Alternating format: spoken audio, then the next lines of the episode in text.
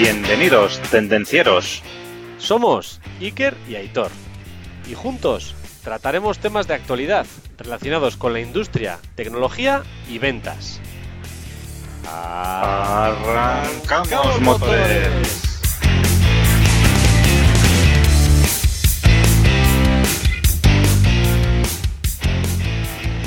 Buenos días, buenas tardes, buenas noches, buenas madrugadas, Aitor. Hola Iker, hola tendencieros, bienvenidos. ¿Qué tal? ¿Cómo va todo, Aitor? Muy bien, Iker. Hoy, hoy qué, hoy vamos a hablar aquí de mi último coche, ¿verdad? Hoy vamos a hacer un experimento. Vamos a montar la Aitor en un Mercedes. No, no, no, no. Vamos a hacer un debate. Esto va a ser un formato nuevo. Muy bien, muy bien. Pues bueno, oye, y como vamos a hablar de coches, pues bueno, ¿a quién dedicamos el programa hoy? Pues vamos a dedicar el programa a todas esas personas que no saben qué coche comprarse. Últimamente no hago más que atender llamadas de gente de, oye, ¿qué coche me recomendarías comprarme hoy en día? No tenemos la bola de cristal, pero vamos a intentar, pues bueno, aclarar o, o no los conceptos básicos de la automoción hoy en día. Bueno, yo creo que Iker, después del podcast de hoy, igual la gente desiste y no se compra coche directamente. es otra opción, es otra opción. y como vamos a hablar de coches, Iker, también hoy yo le quiero dedicar este programa a nuestro amigo David, que es un apasionado de los coches. ¿eh? Sí, ya, señor. David, este para ti. Sí, señor. Déjanos tu comentario, porque muchas cosas no vas a tener que sacar punta. Efectivamente, David. Bueno, y la semana pasada, Iker, hablábamos con Alex Salvador, gerente de la Asociación Española de Automatización y Robótica. Oye, una charla súper interesante del mundo de la automatización, con todas las novedades, unas recomendaciones de libros al final del todo muy guapas. ¿eh? Sí, señor, ¿Y sí, dónde señor. pueden encontrar, dónde se pueden encontrar estas recomendaciones de libros de Alex? Además de en el podcast de la semana pasada, ¿dónde? Sí, señor, sí, señor. Pues el podcast la semana pasada, que fue muy interesante, si no lo has escuchado, tienes que escucharlo. Pero los tres libros, no uno ni dos, tres libros que Alex nos recomendó están en nuestra biblioteca de tendencieros industriales, Mm. tendencierosindustriales.com barra biblioteca. No está muy difícil. Aquí están los libros imprescindibles para vender más y mejor, para ser más productivos, para mejorar la marca personal y todos son recomendaciones de invitados. Así es, así es. Oye, ya sabéis que suscribiros a nuestra newsletter, ¿eh? suscribiros al podcast, a YouTube, a donde suscribiros, porque así vais a estar al día de los nuevos posts y los nuevos eh, podcasts que vayamos sacando, ¿vale? Ya sabéis, tendencierosindustriales.com. Además, además de tendencierosindustriales.com, en Instagram, en YouTube, en LinkedIn y en cualquier plataforma de podcasting. ¿eh? Y sabéis que podéis ayudar a más personas ¿eh? si os apuntáis, recomendáis y le dais cinco estrellas. Venga, Eso es, suscribiros, darle al like y si no le dais, por lo menos compartirlo, compartirlo en el chat, que la idea es esa, ¿no? La idea no es tener los más likes del mundo, la idea es que todo el mundo pueda escucharlos. Y ya sabéis que suscribirse es gratis. Y si no os gusta, darse de baja también. También. Bueno, arrancamos, Arrancamos motores. motores. Hoy, Iker, vamos a hablar de coches y automóviles. Así, tal cual. En un formato entonces- a la brava, sin guion ni nada. Tenemos unos puntos que hablar y comentaremos lo que nos pase en ese momento por la cabeza. Así es, así es. Entonces, bueno, lo primero de todo, Iker, al, hablando, al hablar de los coches, de los automóviles, del futuro, pues bueno, lo primero hablar de las marcas, ¿no? De las marcas de coches, ¿no? De BMW, de Mercedes, de Volkswagen, de SEAT, de, PSA, de Peugeot, de Skoda. eh, bueno, todos conocemos todas estas marcas, ¿no? Sí, señor. Y bueno, lo que mucha gente no sabe es que cuando hablamos de estas marcas, pues bueno, al final muchas de ellas están englobadas de otras marcas, o sea que igual pensamos que hablamos de SEAT y Volkswagen, son coches diferentes, son marcas diferentes, que sí que lo son, pero hay una casa matriz que es la dueña de estas dos marcas y alguna otra marca más, ¿no? Y esto pues está pasando a nivel mundial en todo lo que es el sector del automóvil que se están agrupando. ¿Por qué? Pues, pues para ser más competitivos en el mercado, para tener mejores costes de fabricación, para llegar mejores a, mejor a, toda la gente que está, que, está buscando coche, ¿no? Y cómo ves Iker el futuro del automóvil, porque además de los fabricantes tradicionales, pues bueno, está viendo, está viendo también otra serie de actores que están viniendo por ahí, ¿no? Como es Tesla, eh, como es Google con Alphabet y con sus filiales. Entonces, ¿cómo ves Iker en el futuro qué papel van a tener estos fabricantes de coches? A ver, ¿qué opinas? A ver. Pues mi opinión es que cada vez menos van a estar los fabricantes de vehículos haciendo vehículos. Ya hoy en día los, hay fabricantes clásicos de vehículos que ya ni siquiera los fabrican. Ya hay tier ones que hacen un coche entero. O sea, ya hay casos actualmente de tiers que hacen coches enteros y que luego se venden con la marca del coche, no con la marca del tier. Entonces, ¿qué es un tier, Iker? Porque hay mucha gente que nos escucha que igual no sabe lo que es un tier. ¿A qué llamas tier? Tier son los proveedores de componentes. Entonces hay tier 1, tier 2, tier 3 en función de si el componente va directamente instalado en el vehículo o va directamente instalado en otro componente que luego irá instalado en el vehículo. Entonces, tier son todos los que fabrican componentes que van dentro del vehículo. Pues un parachoques, un faro, pues bueno, cualquier, digamos, eh, parte que la suministra un cliente a un proveedor, digamos, a un fabricante de automóviles.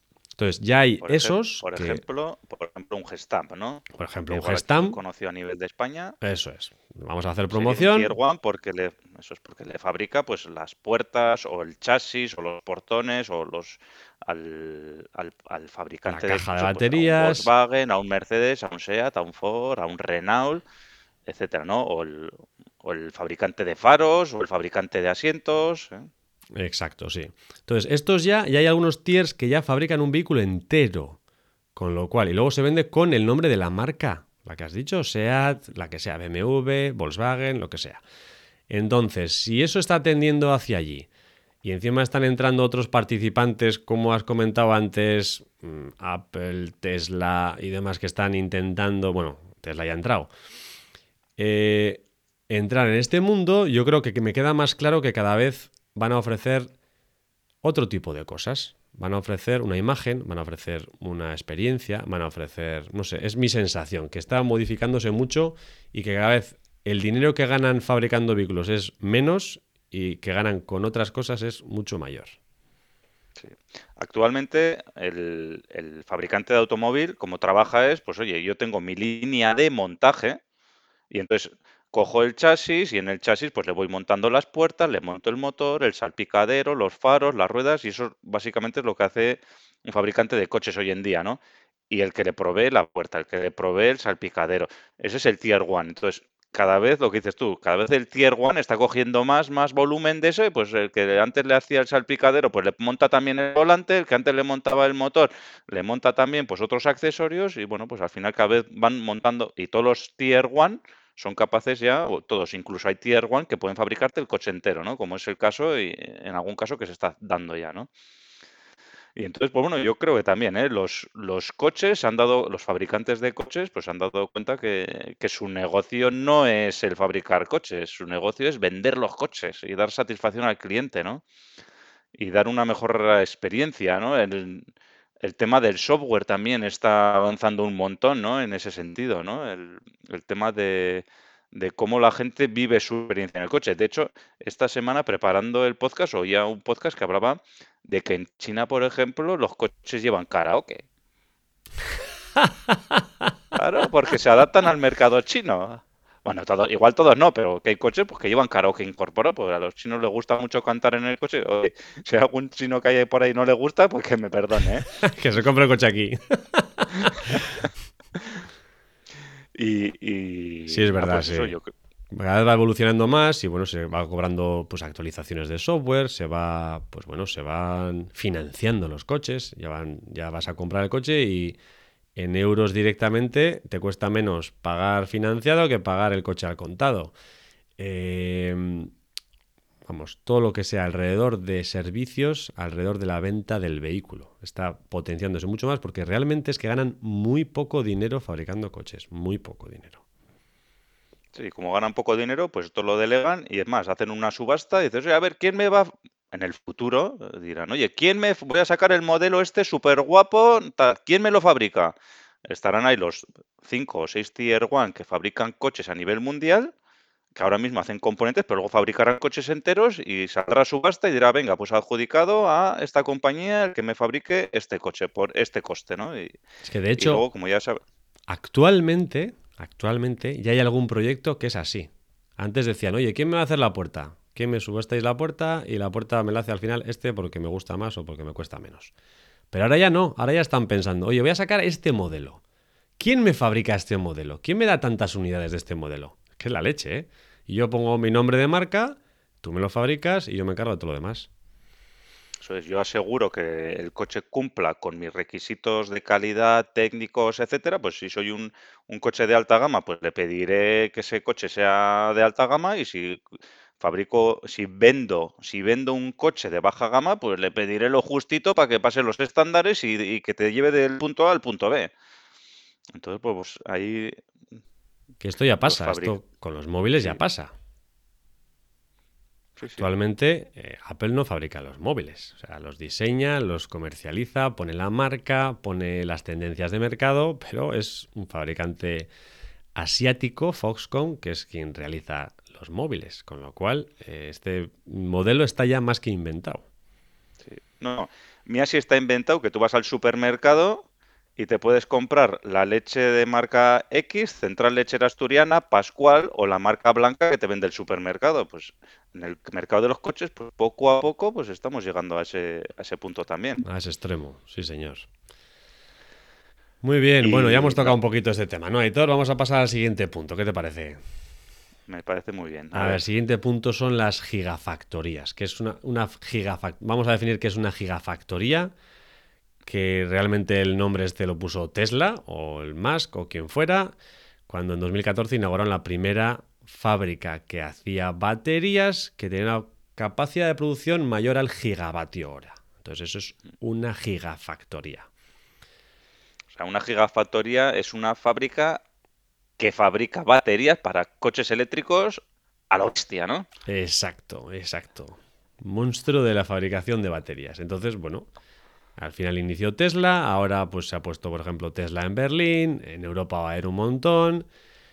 Hay países, pues bueno, que están liderando este tema.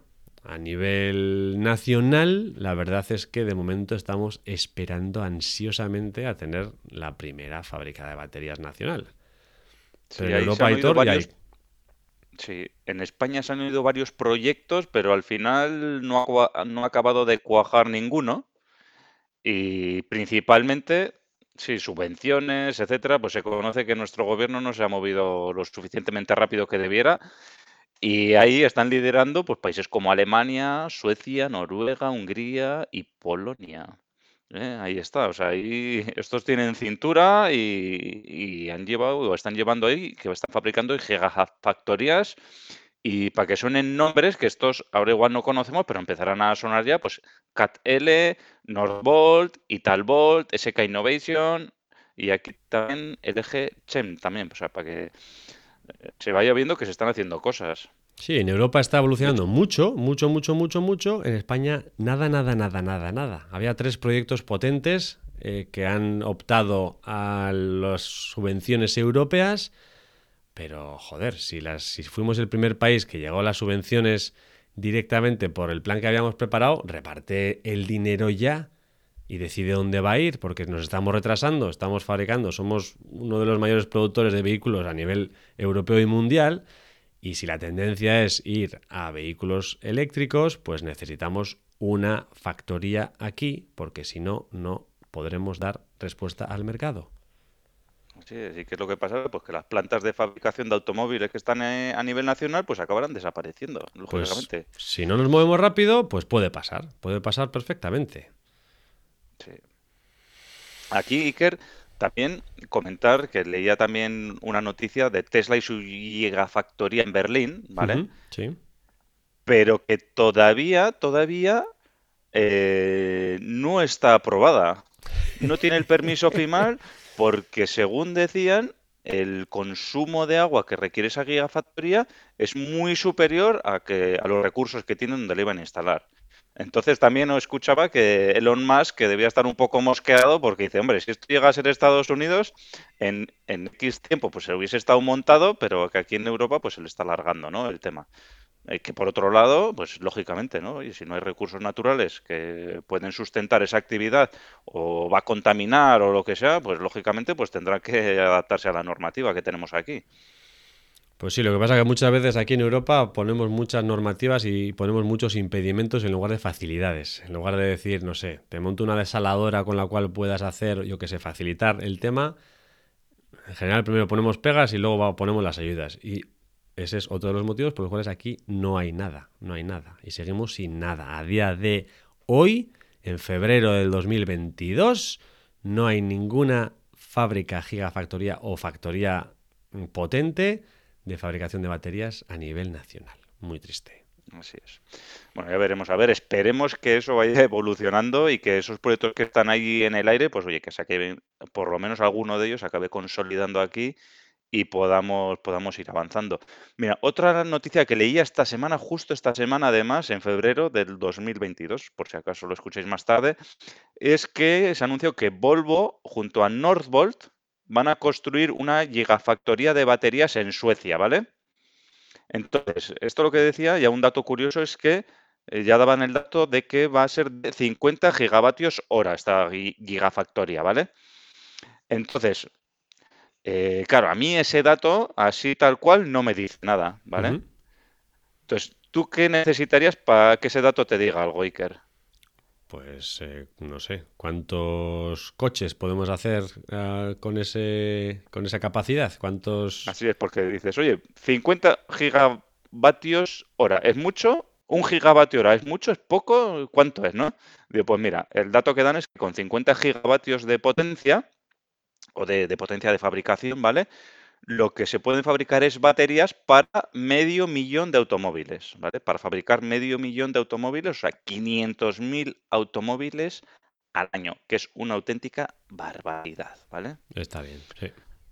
Está bien, sí, mira, luego hablaremos un poco de datos, pero voy a buscarlo aquí, de los datos para también la gente, para que, contrastar un poquito. En España, en el año 2021, se vendieron 850.000 unidades de vehículos. Bueno, se matricularon. O sea, que esa gigafactoría, la única gigafactoría de baterías, eh, podría fabricar casi, pues no sé, el la mitad. 80%, el 80% de los coches que se consumen en España. O sea, una auténtica barbaridad. imagínate que fueran todos eléctricos, ya eso ya es la leche también. ¿eh? eso no ocurrirá. bueno, que sean todos eléctricos hoy no, pero bueno, ya veremos a ver lo que pasa de aquí a, 10 o 15 años. ¿eh? O 20 o 30 o 40 y todo. Eh, no sé, ya veremos. No tengo, al ritmo al que vamos, no sé, no tengo muchas esperanzas, la verdad. Bueno, pues estos son los impedimentos que tenemos eh, a la hora de fabricar vehículos eléctricos a nivel nacional. O sea, con lo cual, pues bueno, ahora te da una pequeña pista del volumen que somos capaces de fabricar y de los modelos que somos capaces de fabricar. Con lo cual, pues bueno. Decir también que no hemos comentado que, porque claro, uno pensará, coño, pues si en, en Suecia fabrican 100.000 coches y pueden fabricar baterías para 500.000, las mandamos para aquí. El problema es que las baterías son muy pesadas y el coste de transporte es muy elevado, con lo cual es muy importante que las fábricas de baterías están cerca de los fabricantes de vehículos. Es por eso tan importante que haya nacionalmente una o dos al menos. Y hablando de coches eléctricos, Iker, vamos a evolucionar un poco, ¿vale? Vamos a evolucionar. Nos saltamos ya el coche eléctrico tal y como lo conocemos ahora, el coche híbrido, ¿vale? Sí. Y vamos un paso más allá y vamos a hablar de los coches autónomos, ¿vale? Entonces, ¿tú, Iker, sabías, sabías, Iker, que ya hay coches autónomos circulando a nivel mundial? ¿Pero de verdad o, en, prensa o en una web sensacionalista? De verdad, Iker. Yo, mira, a todos los tendencieros industriales os recomiendo entrar en YouTube y poner Cruise, C-R-U-I-S-E, Tom ¿vale? no. Tom Cruise, ¿no? Pero sin Tom- Tom. Como Tom Cruise, pero sin Tom Cruise. Y luego podéis poner pues vehículos autónomos, porque igual te sale Tom Cruise y pones solo- solo Cruise. Y, Cruise y General en. YouTube mejor. y miráis lo que, lo que veis ahí, ¿no? El coche autónomo, o sea, pensamos que el coche autónomo es ciencia ficción, ¿vale? Que por cierto, hablando de ciencia ficción, voy a contar una cosa. Hace poco me he estado viendo las películas de Star Wars. ¿eh? Oye, y, y flipo, perdonadme, con el KitKat, y flipo, que ahí en, en Star Wars, que es en un futuro dentro de no sé cuántos años, que tienen robots que son la hostia y sin embargo van pilotando las naves ahí, tío. No, no, no lo entiendo yo eso. Por eso no me gusta Star ahí- Wars a mí. Sí, sí, ves al Skywalker ahí pilotando la nave y dices, chico, pues es autónoma, eso tiene que ser autónomo ya, como los Pues- coches aquí. Pero si tenemos coche nosotros, ¿qué cojones? Yo, Aitor, permítame que no sea muy. No sé, muy. que sea escéptico con el tema del coche autónomo. No. He visto lo que dices, he visto vídeos, he visto eh, ejemplos, he visto ensayos. Creo que estamos muy, muy, muy, muy, muy, muy, muy lejos todavía del coche autónomo. Pero te estoy hablando de 30 años o 40 años, Aitor. Eh, mi opinión.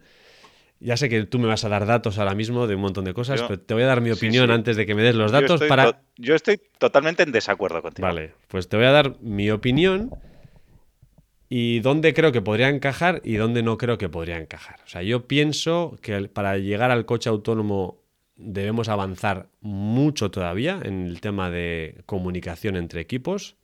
Actualmente los modelos de coche autónomo son es el propio coche el que decide las cosas con la información que tiene y yo creo que eso no es suficiente en la mayor parte de los casos. Entonces, hay multitud de mm, situaciones en las cuales hace falta otro tipo de información, incluso de sensaciones a la hora de conducir. Entonces, yo creo que el coche autónomo en fuera de ciudades y en territorios en los que, pues bueno, puede haber árboles, puede haber cosas que interrumpan la señalización, lluvia, eh, la carretera sin, sin escribir bien las líneas. Pienso que ahí no puede funcionar. Creo que el coche autónomo puede llegar a funcionar en ciudades y en tramos muy concretos.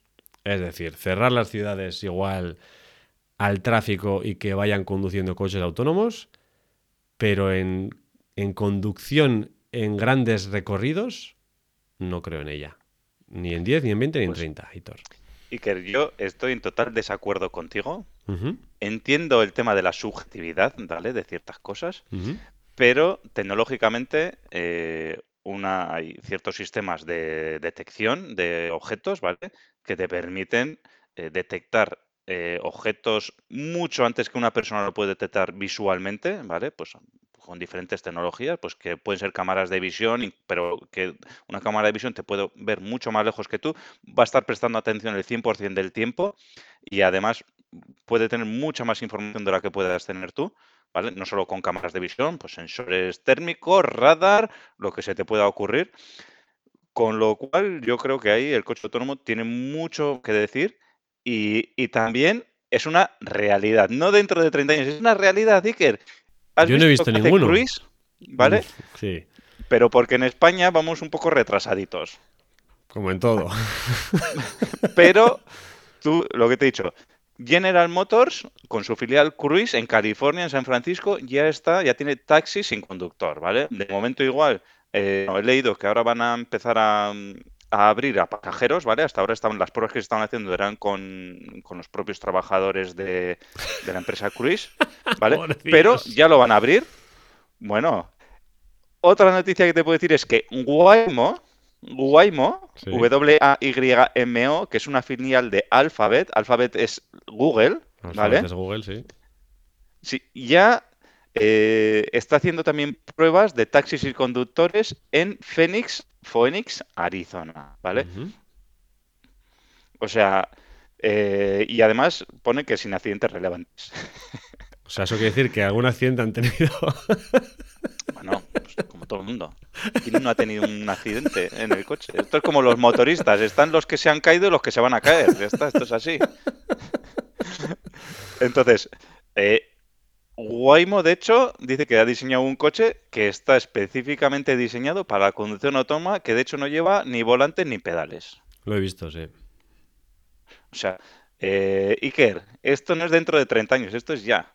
Y vale, no te digo yo que eso vayamos a verlo en nuestras calles el año que viene.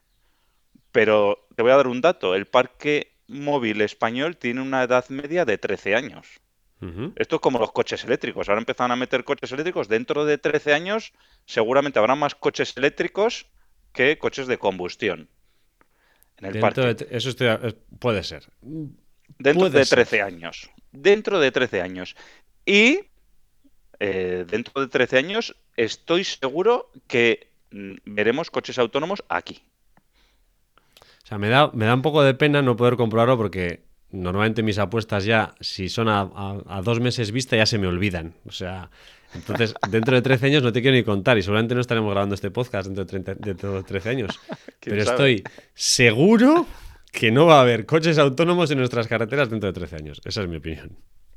Bueno, eh, más datos. Iker. A ver, cuéntame. Tesla, Sí, Tesla ya tiene su autopilot, su piloto automático. sí. No es un coche 100% autónomo, pero bueno, ya tiene un cierto grado de conducción autónoma. ¿vale? Te va- Y de hecho, y ya no solo Tesla, sino que hoy en día cualquier coche de clase media que te compres ya tiene su, no es autónomo, pero bueno, tiene su, tiene sus asistentes para el, para el guiao, ¿eh? de, de meterte en el carril, que si se te va un poco el coche, él te mete, si te parece que te cierra los ojos, él te pega un pitido, o si hace cosas raras, pues igual te pega un frenazo, cosas de esas, tiene eh, la regulación de velocidad, eso ya lo teníamos, ¿no? Que tú le pones, oye, pues vete a 120 kilómetros por hora, eso ya lo teníamos ya desde hace unos años. Las regulaciones que vienen ahora es que te pones a 120, pero si el de delante frena, el coche te frena también. O sea, eh, se va avanzando, no tan rápido como los teléfonos móviles, y además porque un coche tiene una vida útil de 13 años, no como un teléfono móvil que tiene una vida útil pues de dos años o tres años aproximadamente, pero ya va se van viendo avances en ese sentido, ¿vale? Y luego, más datos que te voy a dar para que flipes, ¿eh? Ver, Para que flipes, claro. eh, aquí hemos hablado ahora de los americanos, pero es que hay otro gran bloque que son los chinos. O sea, que los chinos también son la leche. O sea, los chinos son mil millones de chinos y cuando se ponen, eh, se ponen todos a una y, ojito, cualquiera los para. Eh, y cuando hablo de los chinos, no hablo en, hablo en modo cariñoso, ¿eh? No de modo despectivo, ni mucho menos, ¿eh? Eso que quede claro. ¿eh? Entonces, eh, GD Auto, que es una joint venture nacida de Baidu y Geely, ¿vale? Que son fabricantes de coches ahí en, en China, ¿vale?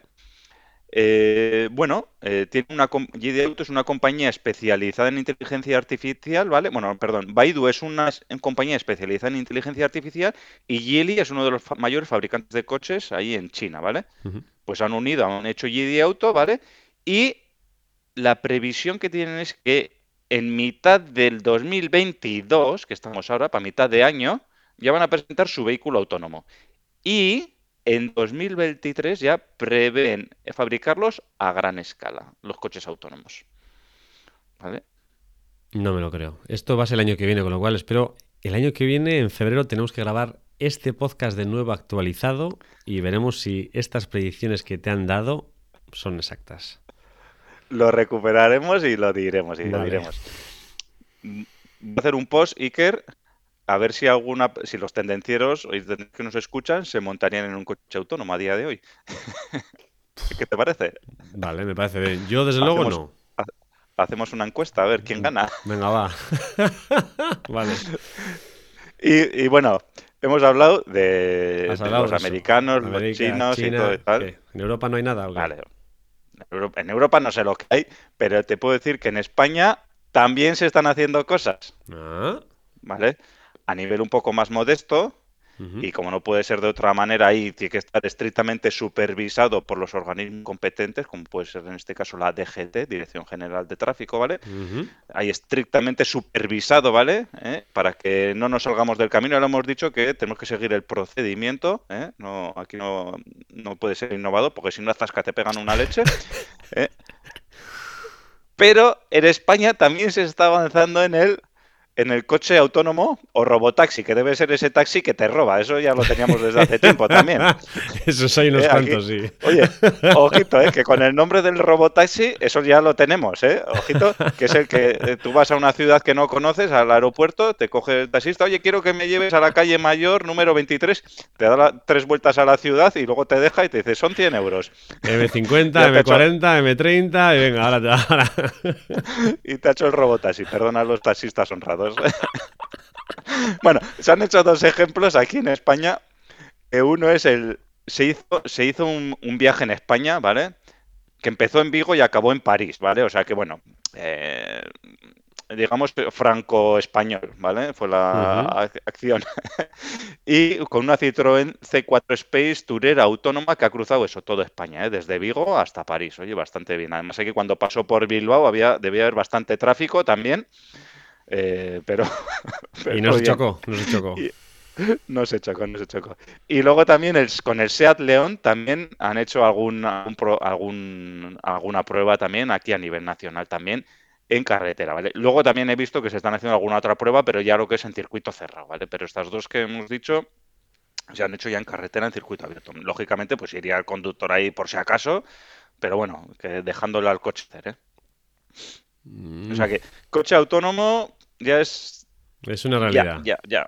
Yo si sería conductor de algún vehículo, mm, me lo pensaría dos veces y vería a ver cómo me puedo actualizar. ¿eh? Reciclar. Yo creo que tienen trabajo para años todavía, ¿eh? pero bueno. Bueno, ya hemos comentado coche autónomo, pero claro, para el coche autónomo necesitamos también el coche conectado, porque si el coche no está conectado, el coche autónomo no funciona. Entonces, al final, eh, lo que has dicho, cada vez el coche tiene más dispositivos que se conectan con otros. O sea, tienes cámaras que te van leyendo las señales, te ponen la señal incluso en el salpicadero, lo que he leído, la velocidad, el máximo, eh, no te salgas del carril. Eh, bueno, lo que pasa es que yo creo que para el coche autónomo, lo que hemos comentado, el coche tiene que estar muy conectado. O sea, no, se- no puede ser el propio coche el que sea el que gestiona toda la información, porque al final hay informaciones adicionales que complican. Yo ahí estoy en desacuerdo, Iker. Vale, cuéntame. Por tema de ciberseguridad, yo creo que el coche autónomo es el que debe tomar todas las decisiones. Otra cosa es que en tiempo real puedas estar recibiendo ciertas informaciones. A eso me refiero, sí. Sí. Pero las decisiones yo creo que las tiene que tomar el coche 100% por tema de evitar, eh, pues en alguna película se ha visto también, ¿no? Coge el coche, se lo sabotea un pirata informático, un coche Mm. autónomo, una película futurista, lo estrella y luego oh, ha sido un accidente, pero ¿cómo es posible? Y había habido un sabotaje por ahí, ¿no? El tema es que puede haber necesidades especiales en ciertas cosas, ¿no? Por ejemplo, vamos a ir a un ejemplo a una ciudad, una ciudad que hay un evento deportivo, por ejemplo, estoy imaginando ahora mismo ¿eh? el caso. Claro, el coche igual tiene cierta información que en la ciudad ir a 40 y la señal les pone 40 máximo, ¿no? Y, y realmente eh, esa información no la puede obtener. Entonces, posiblemente el ayuntamiento o la calle o el municipio o quien sea debería darle esa información y decir, oye, restringido el uso en estas calles, no puedes pasar, no puedes circular, o en estas otras la velocidad máxima era 50, pero tiene que ser 20 ahora. Entonces, es necesario que esté conectado con otros equipos exteriores, incluso con otros vehículos. Porque la información sí, que tú sí. tienes es una, pero la que tiene el vehículo delante es otra. ¿Cuántas veces hemos visto, oye, el, el vehículo delante frena? Ostras, voy a frenar yo también por si acaso, ¿no? Y no has visto Pues nada, no no- únicamente la has visto frenar delante y dices, ostras, a ver si hay un vehículo, a ver si está cruzando un animal. Entonces, es muy importante que haya esa comunicación y creo que el 5G nos va a ayudar a todo esto. Mm. Lo que pasa es que veo complicado lo que hemos comentado, veo complicado en ciertas zonas en las que no haya acceso a, a mucha velocidad de información, a tener toda esa información, porque hay zonas rurales en las cuales eh, la conexión a Internet es una velocidad muy, muy baja.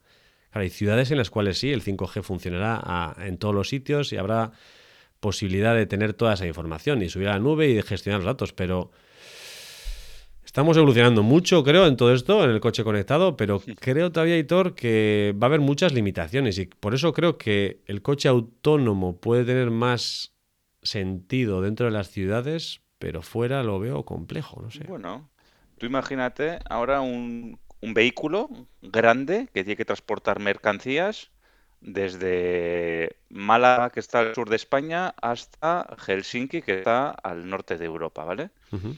Ese vehículo que transporta mercancías no necesitaría un conductor porque al final va a ir por carreteras de dos carriles, no sé qué tal. Eh, bueno, lo veo yo por ahí, lo veo incluso más factible que en una ciudad. El, bueno, veo algunas limitaciones, el tema de obras, tema así, pues que ahí se puede complicar el tema, pero bueno, al final mientras tú vayas en un, en una, por unos, unos carriles bien identificados, etcétera, no veo ningún problema, vamos, ahí. ¿Y quién le repuesta? El gasolinero. Bueno, pues ya es inventar alguna cosa pues, para cambiar baterías, para repostar. El, bueno, que sea autónomo no significa que sea eléctrico. Puede ya, ser de ya. hidrógeno, puede ser de gasolina. O sea, Pero alguien tendrá que que echarle tendrá ahí. un, tendrá un control. Bueno, pues ya se harán gasolineras automáticas también. De hecho, ya hay que te sirves tú solo algunas. Sí, tú solo sí, pero sin nadie no. Bueno, pues. Eh, Iker, chico, que tú te dedicas a la automatización. No sé, un no robot, sé. pipa, ya está. Veo, No hay más. Es que no hay. Está chupado eso. Veo muchas complicaciones, veo muchas complicaciones. O sea, veo mucho, mucho futuro. Al final, pues eso, el coche conectado te permite pues actualizaciones de software, de firmware, de gestión de flotas, de consumo, optimizar consumos. Al final, pues bueno, una de las cosas que los amigos, amigos de alguno de, de Tesla eh, venden más es todo el tema de gestión de los consumos de las baterías, todo el software de gestión. Si vives en tal sitio, pues gestiono de esta forma, si vives en otro de esta forma, si conduces tanto de esta forma. Entonces, pues bueno, al final eh, sí que todos estos sistemas informáticos de ayuda creo que son buenos y creo que ayudan y ayudarán, pero creo que todavía estamos muy lejos de conseguir muchas cosas, es mi opinión. Bueno, el, el- así como el coche autónomo, pues todavía está iniciando, pero el coche conectado ya es una realidad desde hace tiempo, sobre todo cuando hablamos de gestión de flotas. Hmm. O sea, igual no, no a nivel particular, a nivel de persona, pero bueno, a nivel de gestión de flotas, pues hay ahí un, un está súper avanzado, vamos, se han vendido cientos de miles de unidades de, de vehículos conectados, o sea, en ese sentido. Sí, ahora mismo, bueno, cualquier vehículo actual eh, tiene una conexión ya a, bueno, incluso algunos tienen ya su propia SIM y están conectados directamente a la Wi-Fi y te, te- bueno, a la red. Y Al te, 4G o lo que al sea. 4G lo que sea, sí, te van descargando ya el- la actualización de mapas o la actualización del software de no sé qué y al final, pues eso está funcionando ya hoy en día, o sea que... Sí, es. Y eso, y todo esto da lugar al nuevo negocio que viene ahora, que es lo que es, que ahora mismo todo es servicios, servicios y lo que llaman servitización y pago por uso, ¿no? Y es un poco al, al, al modelo de negocio que yo creo que las marcas están, están tendiendo actualmente, ¿no? Por lo que decías tú, Tesla, ¿dónde gana más? Tesla gana en su cuando vende su coche, bueno, pues gana en su coche, pero luego gana en sus en los servicios que vende, ¿no? A posteriori, ¿no? El Y- autopilot, el autopilot, Claro, autopasta, no, ¿eh? no, no lo es, no lo es exactamente cómo Sí, sí, tienen sí. montado el negocio, Hay que pagar aparte. son, ser- son servicios añadidos y dices, oye, el hardware ya lo tienes, pero si quieres que te habilite el la parte de software, pues tacatón, ¿no? Entonces, bueno, Sí, ¿que quieres más comodidad? Pues tacatón. ¿Que quieres más tal? Pues tacatón. Bueno, de hecho en mi coche también, pues ya dice, oye, no, es que si quieres el, el poder hablar con el coche, pues tienes que pagar no sé cuánto más, ¿no? Que tenga el reconocimiento de voz. El hardware ya está, pero el software, pues pum, pagas aparte, ¿no? Taca, pues mira. eh, Y entonces to- todo eso es servitización, ¿vale? Y, Que y sepas- hablando de ser... Sí, que el autopilot, acabo de buscar, el autopilot de Tesla, el básico te cuesta 100 dólares mensuales y el autónomo máximo 200 dólares mensuales. Ahí está. Sí. Y, y eso es lo que decíamos, la servitización y el pago por uso y lo que siempre hemos dicho, ¿no? El, un modelo de negocio que tengas pagos recurrentes, que es lo que busca todo el mundo aquí hoy en día. ¿eh? El modelo de suscripción, ¿no? No, no, y todos los meses, tacatán, tacatán, tacatán.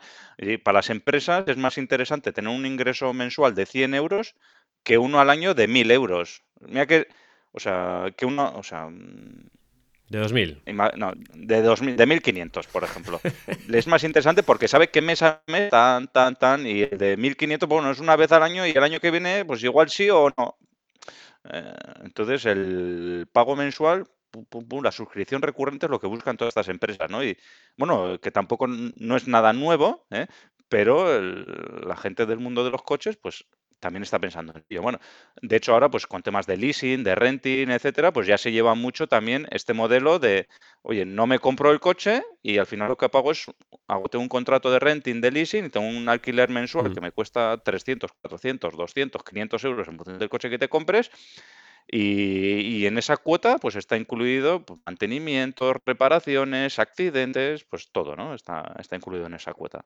Y entonces tú ya sabes que te vas a gastar X euros al mes, ocurra lo que ocurra. Pues bueno, ya está. Y si el día, y si mañana quiero seguir, pues cierro el contrato y ya está. Y no me quedo con ese coche, que a ver qué hago, que lo tengo que vender. Pues bueno, eso es parte del modelo de suscripción, ¿no? Que eso ya está funcionando desde hace tiempo. Entonces, Modelos de servi bueno, modelos de servitización. Dato, Iker. Cuéntame. ¿Cuánto puede utilizar una persona el coche? De media, muy poquito. Vamos, Media hora para ir a trabajar y media hora para volver. Vamos a pensar que lo utilizas una hora al día, ¿vale? Y vamos a pensar que incluso los sábados y los domingos lo utilizas una hora al día pues porque tienes que hacer algún viajecillo, algún recorrido, tal. A llevar a los críos al deporte, sí. Venga, va si tienes críos y si no, pues de fiesta o lo que sea.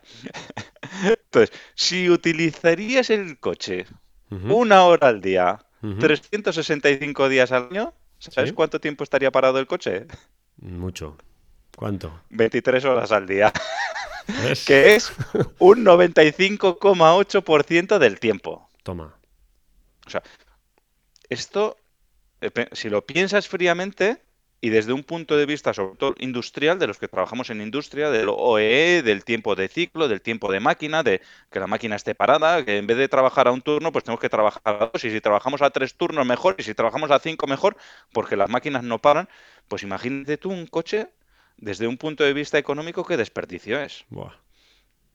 Entonces, por este motivo, pues bueno, hay iniciativas a día de hoy, pues como es el, voy a hablar del patinete eléctrico Sarin,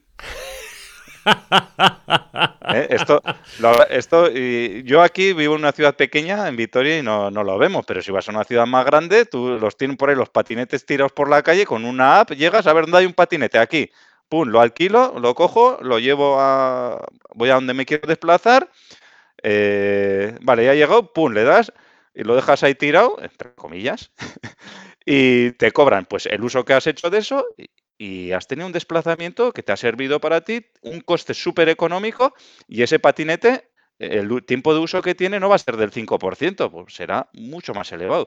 Con lo cual, eh, está más optimizado y, desde, y, es mejor desde todos los puntos de vista, incluso desde el punto de vista ecológico. Hmm. También. Yo creo que la eh, tendencia sí que va a ir por ahí, editor. Yo creo que todo el tema de servitización al final es cierto. El coche está mucho tiempo parado, mucho tiempo parado. Y otra tendencia. Otra tendencia que hay actualmente, que los jóvenes se han dado cuenta de este tema. Y ya los jóvenes no quieren tener un coche ellos en su propiedad. Prefieren mucho más, además de que están acostumbrados a pues ver la tele en base a suscripción, en comprar en base a suscripción y un montón de cosas en base a suscripción se dan cuenta que el vehículo está mucho tiempo parado, es un coste de inversión inicial muy alto, entonces prefieren, oye, cuando lo uso pago y fuera.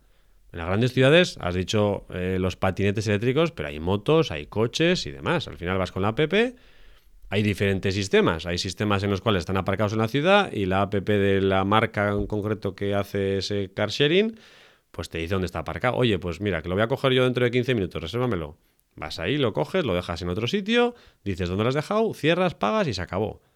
Y joder, la verdad es que esa posibilidad está muy bien. O sea, yo, mm. así como hay otras muchas opciones que no las veo, todo el tema de la servitización del vehículo me parece que el futuro va por ahí y eso me parece que ya es el presente. O sea, ya...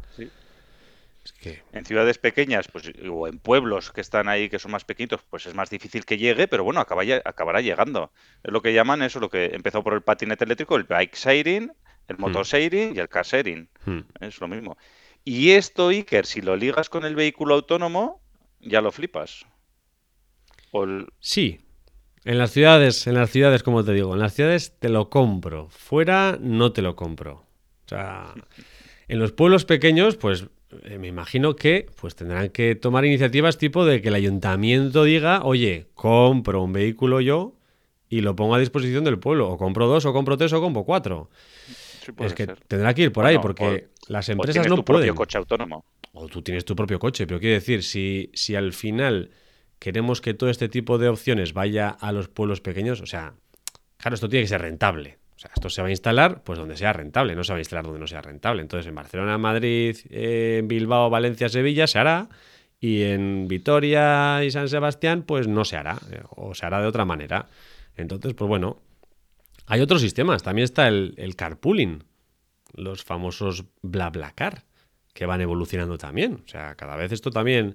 Al principio empezaron con yo te comunico contigo y vamos juntos y tal. Pero ahora ya es- ha evolucionado eso que, que le pones a BlaBlaCar que quieres ir tú.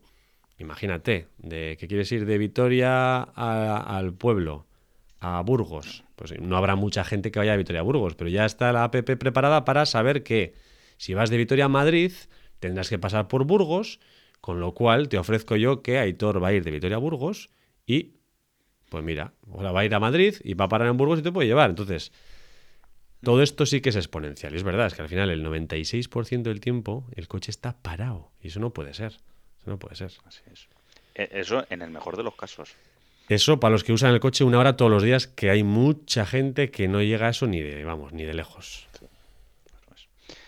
Eh, bueno, esto unido, Iker, que el mercado al final se va a adaptar a las necesidades de las diferentes personas. Ya hemos dicho que luego al final cada uno tenemos una necesidad y en un momento determinado, porque yo hoy igual tengo la necesidad de moverme por el centro de la ciudad para hacer unos recadillos o no sé qué, luego igual tengo una necesidad de hacer movimientos de media distancia, pues lo que dices tú, pues ir al pueblo, no sé qué.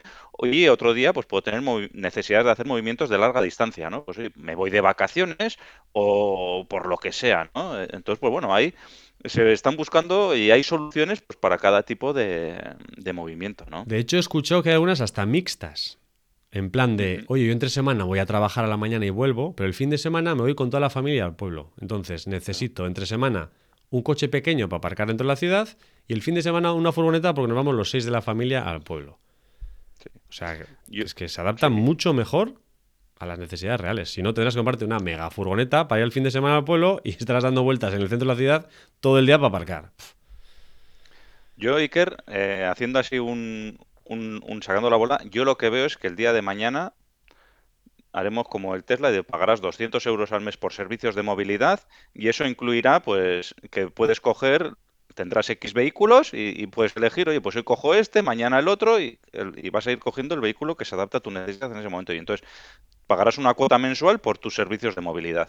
Puto. Y luego igual pues tienes una, un, un recargo pues por lo que sea, Por kilómetro o lo que sea.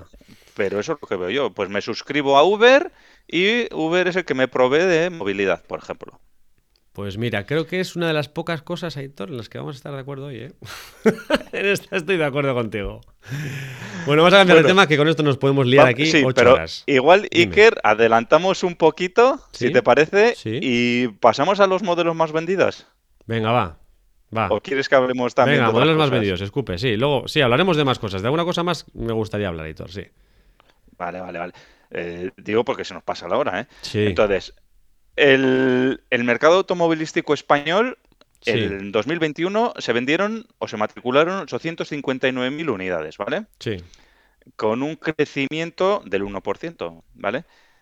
De estas 859.000 unidades, 27.800 Ujú. fueron eléctricas, ¿vale? Esto es un 2,8% de cuota de mercado, ¿vale? Sin embargo, cuando el parque de vehículos creció un 1%, el, el- la matriculación de vehículos eléctricos subió un 37% del 2020 a 2021, ¿eh? O sea, un 40%, 40% por redondear, ¿eh? O sea, el mercado de vehículo eléctrico está ahí dándole, dándole caña a tope, ¿eh? Sube mucho, pero todavía es un 3% nada más. O sea que al final es muy Bueno. baja. Pero al, al ritmo que va, va creciendo. A ver, dinos algunos datos más, Iker, a ver. Bueno, pues eh, dentro de los vehículos matriculados el año pasado, los modelos más vendidos fueron el Seat Arona, el Hyundai Tucson y el Dacia Sandero. Fueron los tres primeros, bastante cerca todos, pero los tres primeros dos de ellos subs. Pff, Sí. qué despropósito. Sobre los sí, 22.000 unidades vendidas de cada uno de ellos, entre Sí. 20 y 22.000. Ujú. 20, 21, 20, 21, 22. Sí, señor. Eh, vale. Y en cuanto a coches eléctricos, Y en cuanto a coches eléctricos, hemos dicho que fueron 27.000 unidades y el número uno fue el Tesla Model 3. El segundo fue el Kia Eniro y el tercero fue el Renault Zoe. Con Sí, y de 2.800, los- 1.700 y 1.400 vehículos. o sea que el, el 10% de los vehículos eléctricos fueron Tesla Model 3, ¿eh? Teslas. Ahí está. Pero porque son Tesla económicos, Model Aitor. 3. Porque son económicos. Así es. Así es. Bueno, para dejar, para dejar un dato, Iker, o sea, estos datos es para poner un poco en perspectiva, ¿eh? Que para poner un poco más en perspectiva, pues oye, el Seat Arona, que es el coche más vendido del año pasado, 20.000 euros, y el Tesla Model 3, 48.000 euracos, ¿eh? Claro, es que entonces no va a crecer el, el modelo eléctrico tanto como el normal nunca, porque hay muchísima gente que no se puede comprar un vehículo de 50.000 euros. Es que es una bueno. barbaridad. Aquí, Iker, hay que comentar también que el segundo modelo más vendido, que fue el Kia Eniro, es un poquito más barato, 32.000 euros. 32.000. Aún así es un vehículo pequeño que comparado con 20.000, anda que no se pueden hacer kilómetros, ¿eh? Entonces... Y, Iker, te voy a decir también que en China Sí. El vehículo eléctrico que más se vende andará por los 3.000 euros aproximadamente. Será así, será Vehículo- una moto con cuatro, será una moto con cuatro ruedas, pero 3.000. 3.000 euros. Ahí está. ¿Cómo te quedas? Pues entonces igual sale la cuenta de ir a China y trae unos cuantos containers de esos coches, Ya macho. te veo la cara. Vehículo eléctrico, 3.000 euros. Así es, así es. Una, no, no sé cuál es el modelo ahora mismo, no te sabría decir. No me lo he apuntado. Yo que iba a buscar en Google a ver si me lo voy a comprar en Amazon. A ver, bueno, antes de acabar, sé que nos estamos alargando, pero tenemos muchos puntos que habíamos puesto para hablar, pero no creo que no nos podemos ir sin hablar un poco de los cargadores, autonomías y baterías. No mucho, pero un poquito, Aitor. Porque Sí, te, Iker, es que le quieres dar un poquito de cera al coche eléctrico. quiero darle un sé, poco de ya. cerilla. No puedo marcharme de este podcast sin darle un poco de cera. Es que es una vergüenza, es una vergüenza la cantidad de cargadores que hay. Eso, eso para empezar. O sea, para empezar. El que se De compra un diferentes vehículo. modelos, ¿no? De diferentes de Sí. tipos de cargador. Eh, para resumirlo, Tesla tiene sus cargadores, con lo cual puedo llegar a entender que alguien se compre un Tesla si tiene dinero porque tiene sus propios cargadores y, y- y, bueno, tiene, sabe claramente si funcionan, porque muchas veces ni siquiera funcionan, eh, dónde están y demás. Pero digamos que la infraestructura de cargadores es una mierda, vamos a decirlo así con palabras claras. castaña. Castaña, bueno, castaña oscura. Eh, y encima pienso que no estamos preparados, las ciudades grandes o las ciudades clásicas no estamos preparadas para la recarga de estos vehículos. Entonces, se está hablando mucho, sí, se va a prohibir el vehículo de combustión, en 2030 no se van a producir nada. Eh, actualmente la infraestructura de cargadores eléctricos es lamentable. O sea, si te quieres marchar tú de aquí de vacaciones a Cádiz, es que o llevas un Tesla o llevas un Tesla. O sea, a día de hoy el vehículo eléctrico solo vale para ciudades. Solo. Y, además, a desear que tú vivas en tu casita de campo a las afueras, donde puedas o enchufar el vehículo ahí tranquilamente, o tener un cargador solar y cargarlo con lo que sea, porque si vives en tu edificio, todos son pegas. Edificio de mm, 100 personas, en el garaje, a ver cómo pones ahí a enchufar a todo el mundo las, las baterías.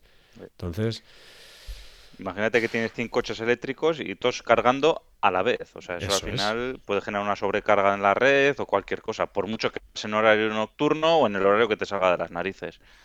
Y teniendo en cuenta que tengas garaje. Teniendo en cuenta que tengas garaje, porque yo, por ejemplo, aparco en la calle. ¿Dónde enchufo? En la farola. No están las farolas preparadas. Igual sería una fórmula de, oye, enchufo en la farola y, oye, Mm, me has dado una buena idea ayer. ¿has visto? Farolas con cargador eléctrico. ¿Has visto? Pues oye, Muy igual buena Eh, voy a vamos a patentarla. bueno, tendrías una red por lo menos y podrías enchufarla. No sé, algo fácil. O sea, es que si no, no, yo no podría cargar. ¿Qué hago? ¿Tengo que buscar sitio justo debajo de mi casa y echar un cable desde el balcón? No me fastidies, hombre. Es que no está... En otros sitios, en, en China, por ejemplo, hay algunos modelos en los cuales la batería es intercambiable. Entonces yo voy a una electrolinera de esa marca y me cambian la batería al momento y ese sistema funciona. Ese sistema es lógico. Lo que yo no puedo estar es... Y además me pongo de mala... No voy a decir la palabra, de mal humor.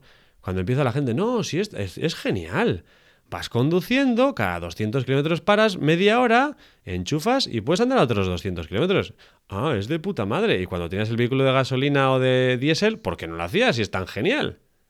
¿No? Sí, no, sí. sí, para, sí. Si puedes conducir, si hay que parar cada dos horas, pero si tienes que meterte ocho horas, te haces cuatro seguidas Claro. y tira millas. Y tira millas, pues eso, o sea, tan genial no es. Y encima es tan genial que tienes que parar en este sitio concreto, porque claro, no puedes parar donde te dé la gana, porque gasolineras también tienes, pues bueno, puedes ir a la ciudad y me voy a Albacete y veo Albacete, pero igual en Albacete la electrolinera está a tomar por saco y me tengo que quedar allí con vistas a la central hidroeléctrica, yo qué sé.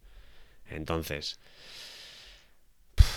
es que queremos unas cosas, queremos vender vehículos eléctricos y luego no tenemos ni infraestructura, ni pensado cómo hacer. Es que no se adapta absolutamente nada a- al 80% de las necesidades de las personas y se adaptará a un pequeño. Entonces, no veo a Aitor, no veo que los vehículos eléctricos sean los, igual los más vendidos, sí, pero dentro del parque de proveedores, en los siguientes 20 años, 20 te estoy diciendo, ¿eh? no creo que haya más vehículos eléctricos en el parque de proveedores, a pesar de que la, la duración sea de 13 años de, de media de un vehículo. No, no lo creo, es que no, no, no satisface las necesidades de todo el mundo.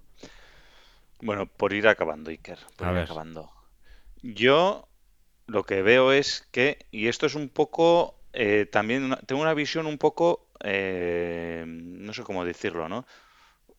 Positiva y a la vez negativa, ¿no? Positiva desde el punto de vista que yo sí que veo los coches autónomos.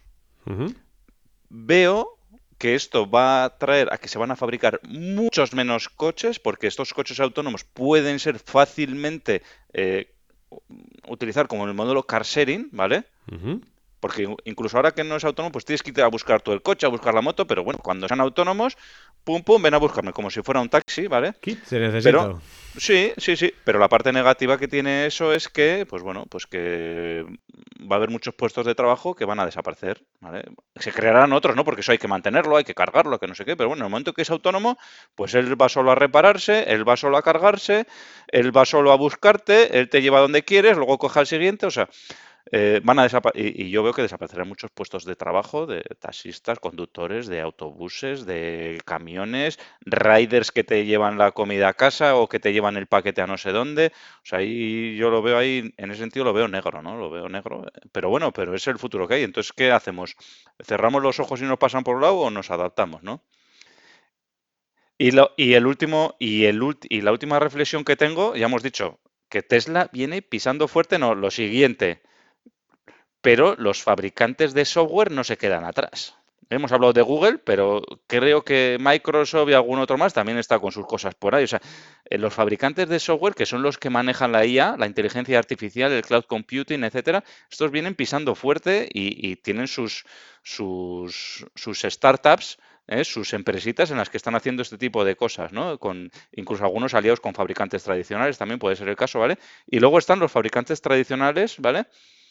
Que viven, que van a otra velocidad, ¿vale? Porque si tú ves a un, a un fabricante de software, esos y cambio todos los días, pam, pam, pam, pero el fabricante de coches tradicionales está acostumbrado a ir más tranquilo, ¿no? Porque su, el coche, como tiene 13 años de vida, claro, yo tengo que sacar unas líneas y mi línea no puedo sacarlas para trabajar un año, pues tiene que trabajar 5 o 10 años, ¿no? Con adaptaciones, etcétera, mínimo, ¿no? Entonces, no puedo, no puedo permitirme cambios rápidos, ¿no? Entonces, no están preparados para, esta- para la velocidad a la que está avanzando los, los fabricantes de coches tradicionales, ¿no? Entonces, eh, la pregunta es, eh, ¿quién va a ser el líder dentro de unos años? ¿Va a ser Tesla, Google, eh, BMW, Volkswagen, los fabricantes tradicionales? ¿O, o quién va a ser el que lidere el mercado del automóvil dentro de unos años? Ahí, ahí dejo la pregunta. ¿Qué opinas, Iker? Difícil pregunta, Aitor. Ahí sí que no tengo respuesta. No lo Ahí tengo la nada dejamos. claro. Lo dejamos ahí para que los tendencieros y tendencieras nos lo, Nos den nos lo su opinión. comenten. Sí, señor. Pues nos hemos enrollado y nos hemos dejado, Aitor, la mitad de los puntos sin comentar. se ve que el tema nos mola, se ve que el tema nos bola. Lo dicho, si sabes que, cuál es el futuro, déjanos un mensaje. Si hemos dicho algo que es una barbaridad, también déjanos un mensaje. Los demás, todos queremos aprender con tu opinión. Hemos dado la nuestra a nosotros, danos tú la tuya. Así es, y sin más, Iker, tendenciera, tendenciera. La semana te espera. Chao. Chao, chao. Hasta aquí el tema de hoy. Esperamos que te haya gustado. Si es así, suscríbete, comparte y dale al me gusta. Puedes proponernos temas, dudas y demás consultas en comentarios y en LinkedIn. No lo dudes, te ayudaremos.